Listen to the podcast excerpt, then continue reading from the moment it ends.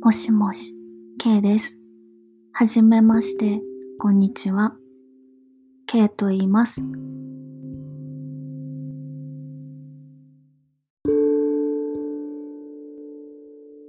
この配信では今私が興味あること、音楽や映画だったり、読んだ本なんかについて話したり、レビューとかしていきたいと思ってます。よろしくお願いします。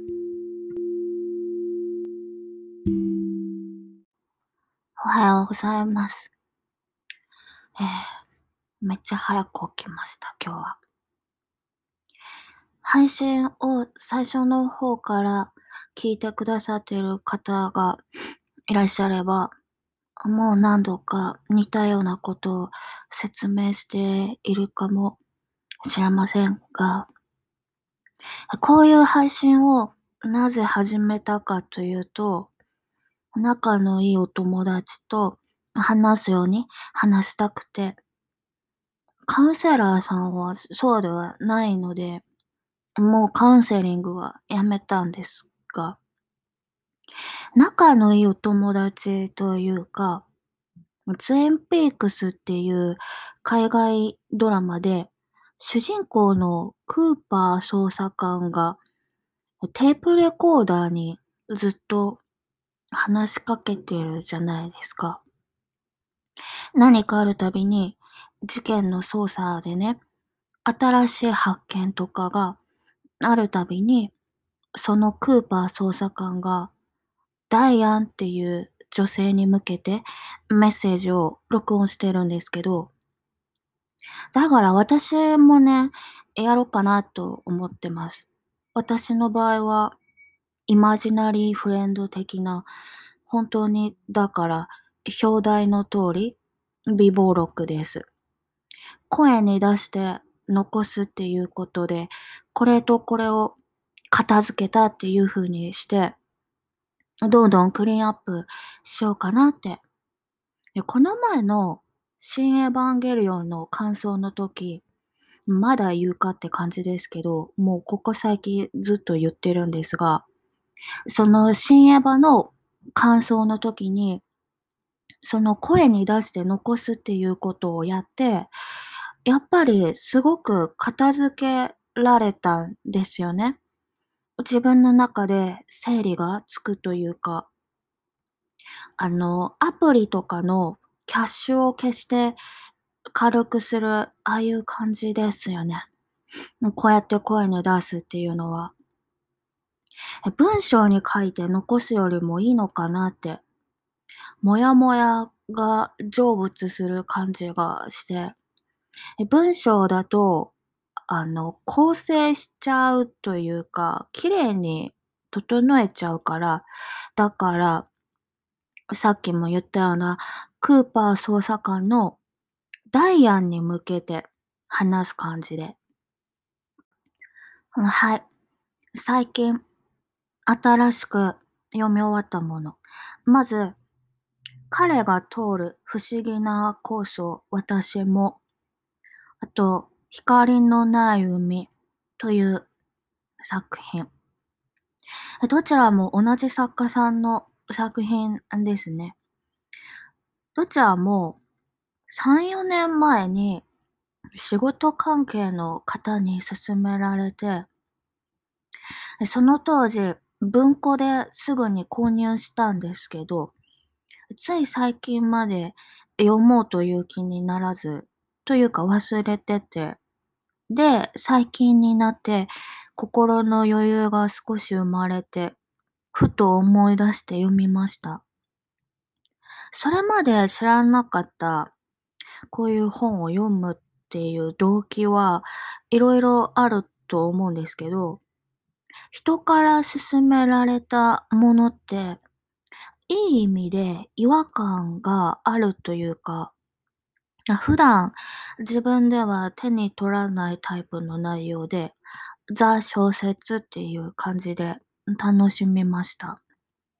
仕事であの必要な実用書とか話題になっている本とかって特にそうなんですけど、最近はね、Kindle で電子書籍でパパッと購入して読んじゃうことが多いので、久々に文庫本の紙の本の形式っていうので、2冊も本を読んで、紙の本をめくる感じって、やっぱりいいなと思いました。次。組曲忘れ工事。これは、黒田夏子さんという好きな作家さんなんですけど、書籍としては最新作ですね、今のところ。それをまだ読めてなかったのを、王様のブランチであの、テレビで紹介されているのを見て、本を購入しました。この作家さんは非常に作家性が強いというか、かれこれ、7、8年前ですかね。最高齢の70何歳とかで芥川賞を受賞されたっていう方なんですが、その時の受賞作とその次の作品もね、当時好きな作品で、今回久々に読み直して、それが AB 3号っていう作品と、漢受体の踊りっていうこの2冊。この方の言語感覚がね、独特ですよね。スラスラ入ってくる時と、そうでない時があって、だから、それを読むと、自分自身がどういう状態にあるかっていうのを知ることができるというか、スラスラ入ってくるときは、それはそれで、なんかやばいっていうか、トランス状態っていう時かもっていうこともあるんですけど、やっぱりいいですね。すごく好きです。で、あ、そうだ。AB35 の方は、ハードカバーの単行本をその芥川賞を受賞された時に昔、人に貸して持ってた本を、それがまだ戻ってきてないんですよね。松崎さんっていう人に貸した。長年会ってなくて、それも7、8年前だから、まあもういいんだけど、だから今回購入し直したんですよ。その単行本を久々に読みたくなって。でもその単行本がもう絶版になってて、だからメルカリで購入させてもらったんですけど、そしたら、あの、なんと文庫本でも持ってたことに気がついて、その文庫本の方に AB サンゴと感じたの踊りっていう作品が2つどちらも収録されてて、なんかその文庫本の表紙の感じとかも久々に見たらすごい懐かしくて、今本棚もね、ちょっと長らく整理してないので、こんな風に在庫がわからなくなるので、整理したいですね。はい、次。5度を待ちながら。これは全く初めて読んだ戯曲ですね。あまり深く考えずに読めて、うん、これはすごく肌に馴染んだというか、今後も読み直したり、同じ作家の別の作品も読んでみたいですね。サミュエル・ベケットっていう作家なんですけど、戯曲で基本的にはずっとセリフが書いてあって、昔ラーメンズとか好きだったなとか思い出して。これは今回なぜ読んだかというと、ラットミュージシャンっていうアパレルブランドのあるんですけど、2021年春夏のプレスリリースだったかな。このサミュエル・ベケットの作品にインスパイアされたとかって書いてあって、そのお洋服のデザインが。何それと思って手に取りました。ラットミュージさんのプレスってすごく面白くて、コントラストの低い図像で暗に破壊をほのめかすとか、カーディガンの幾何学模様にはさりげなく宇宙語のようなメッセージを組み込んだとか、かなりね、来てますね。好きです。次、未筆のマークベース。これはなぜ購入したのか忘れましたが、さっきの黒田夏子さんの本を探している時に、家の本棚で見つけて、だから文庫本を持ってたんですよね。いつ購入したのか。多分2、3年前かな。なぜ購入したんだろう。結構分厚い本で。早川文庫から出てるんですけど、帯に恋愛小説って書いてあって、書いてあるけど、そう思って読むとそうではないのかもという、うん、非常に形容しがたい内容。恋愛小説をほぼ読んだことがそもそもないので、わからないですけど、すごい不思議な、うん、内容というか、ハードボイルド感もあるけど、なんか、帯がね、ちょっと SF っぽい。だから購入したのかなって思ったりもして。SF というか、伊藤計画っていう作家さんがいて、もう亡くなった方なんですけど、その伊藤計画っぽいエッセンスを購入した時は感じたのかな？だから、買ったのかなって感じで。うん。不思議な内容、本当に。分厚いけど、でもスルスル読めるっていうのは読めたので、読みやすくはあるのかなと思って、ただもっと短くできたんじゃないのかとは思ってます。次、今読んでいるもの、夢見る機会。これはデビッド・リンチという映画監督の自伝で、冒頭でもお話ししたツインピークスというドラマの監督でもありますね。そう、私デビッド・リンチ好きなんですよね。でこの自伝は去年の秋頃に日本語版が発売されたのをすぐに購入して、それをね、ずっとちょびちょび読んでます。これもめちゃめちゃ分厚い。10センチくらいある。全然読み終わらなくて。ただ、あの、つまんないってことはもちろんなくて、独特の言語感覚でかなり面白いです。ただ、めちゃめちゃ長い。今、やっと半分くらい読んで。集中して一気に読むというよりかは、ちょっと時間のある時に、キリのいいところまで読んでっていう感じですね。だから、急がずじっくり読んでいきたいですね。次、漫画も言っておこうかな。聞いてね、ダイアンって感じで。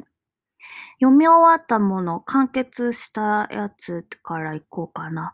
えー、っと、大奥。吉永文さんの。長かったですね。やっと完結した。で途中読んでない感もあって、今回もう一回最初から読み直して、何回読んでも、でも面白いですね。傑作であることは間違いない。うん。今他にもう少し頭良さそうな感想がね、今パッと出てこないから、時間作って別で語ろうかな。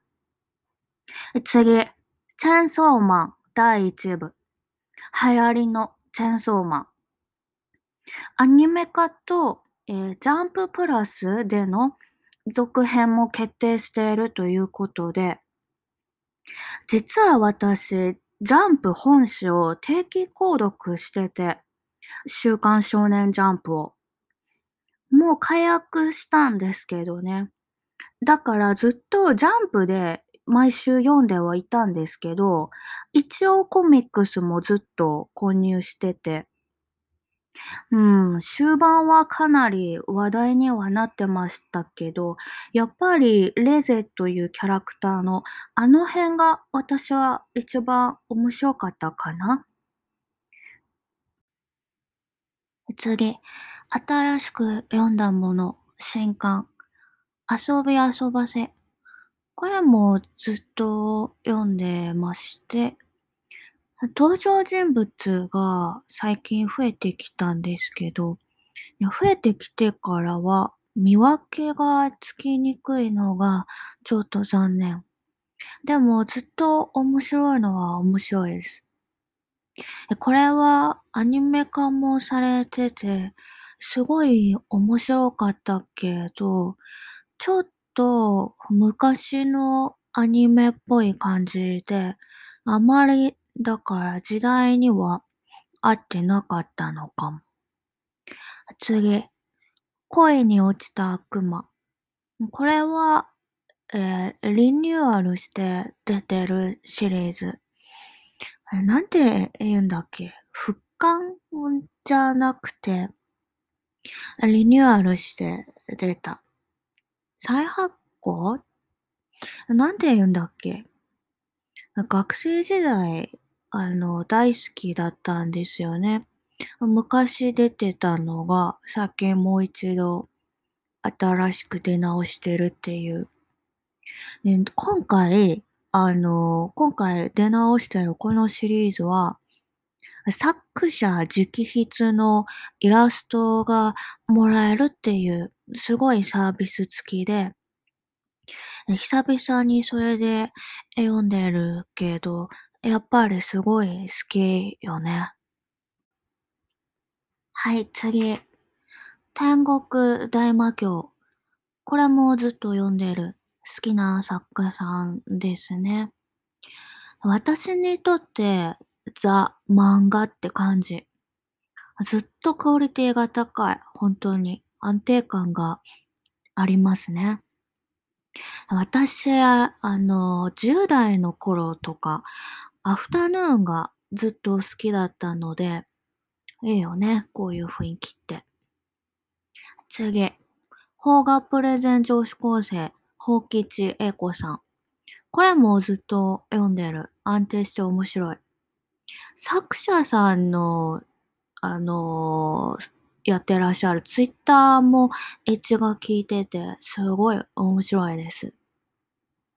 次、新しく読んだもの、期間。えー、っと、あだばなという作品。暗い。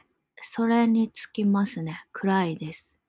でも、漫画の画面がすごくデザインされてるというか、作画も安定して綺麗ですし、絵の力、情景描写に惹かれるところはすごくありますね。ミステリー要素で引っ張るっていう構成もすごく洗練されてるなぁと思います。引き続き追いかけたいです。次、少年のアビス。こちらも暗い。同じ作者さんの姫ごと19歳の制服という過去の作品も以前読んだことがあって、通ずるところがありますね。なんていうか、生まれながらのアビリティ、家庭環境の良し悪しだったり、貧富の差、あとは一般社会での適応能力だったり、ルッキズム的な観点でのヒエラルキーだったり、そういうことにね、関わる暗い感情を説明する描写がうまくて、だから、うーん、エンタメ的なところと、ちょっと文章で説明する、モノローグで説明する文学的なところのバランスがすごくいいなって思ってます。引き続き追いかけたいです。次、新しく読み始めたもの、これからも続いていくものの第一巻で、ローズ、ロージ、ローズフルバット。生恵りょうさん。安定してますね。うん。以前に記憶やわくという作品をご紹介させていただいたと思うんですけど、セリフの力が強くて、そうだよなって思える説得力がありますね。はい。まだどう転ぶかわからないっていう展開の引きもあって、あの、第1巻なので。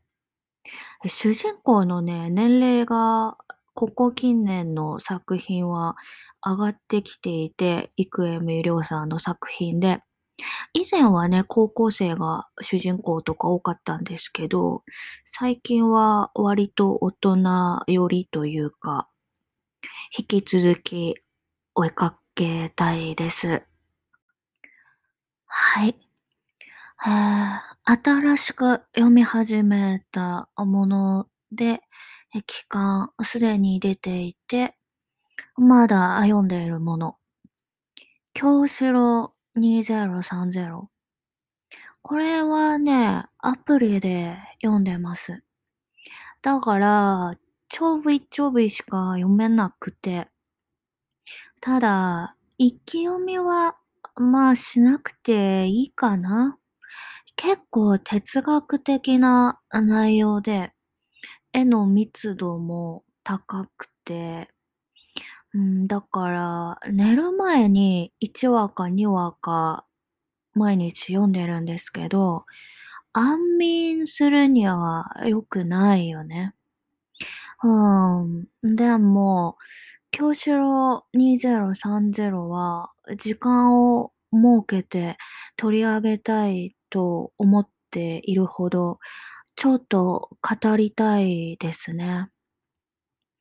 内容的にエログロというか、だから現実世界で口にちょっと出しづらいというか、言いにくいんですよね、感想を。なので、こちらの配信でまたご紹介しますね。